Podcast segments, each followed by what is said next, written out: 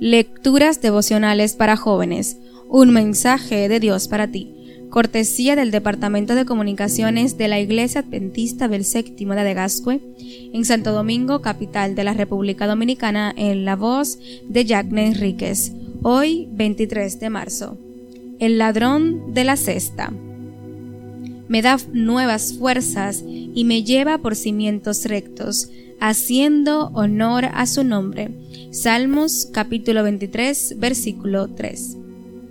Era una sana costumbre de la iglesia, había sido establecida y practicada por muchos años.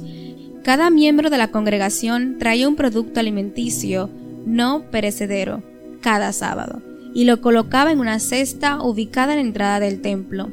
Al final del culto, las encargadas organizaban los alimentos para entregarlos a las familias pobres de su comunidad. Un sábado, al finalizar la programación, notaron que la cesta no estaba. Se la habían robado en algún momento sin que nadie se diera cuenta. Era la primera vez que ocurría algo así, por lo que les pareció un incidente fortuito. Pero el siguiente sábado ocurrió lo mismo y así siguió ocurriendo durante varias semanas.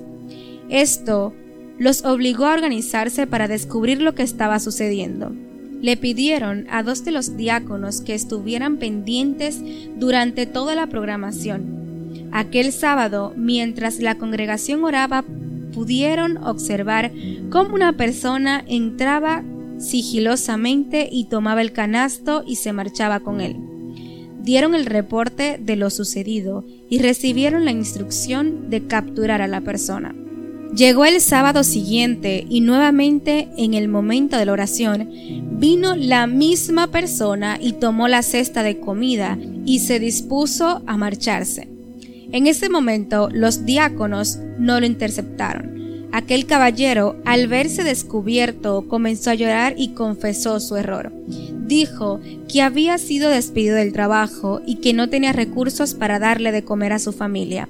Según contó, un sábado cuando se acercó a la iglesia para pedir ayuda, vio el canasto lleno de abarrotes y decidió llevárselo. Y así lo hizo durante varias semanas.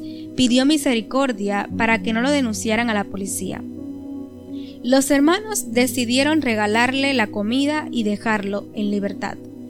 Le dijeron que cada sábado podía regresar a buscar más comida, y así lo hizo durante varios meses. Cada sábado escuchaba el sermón y al final recogía la cesta con comida.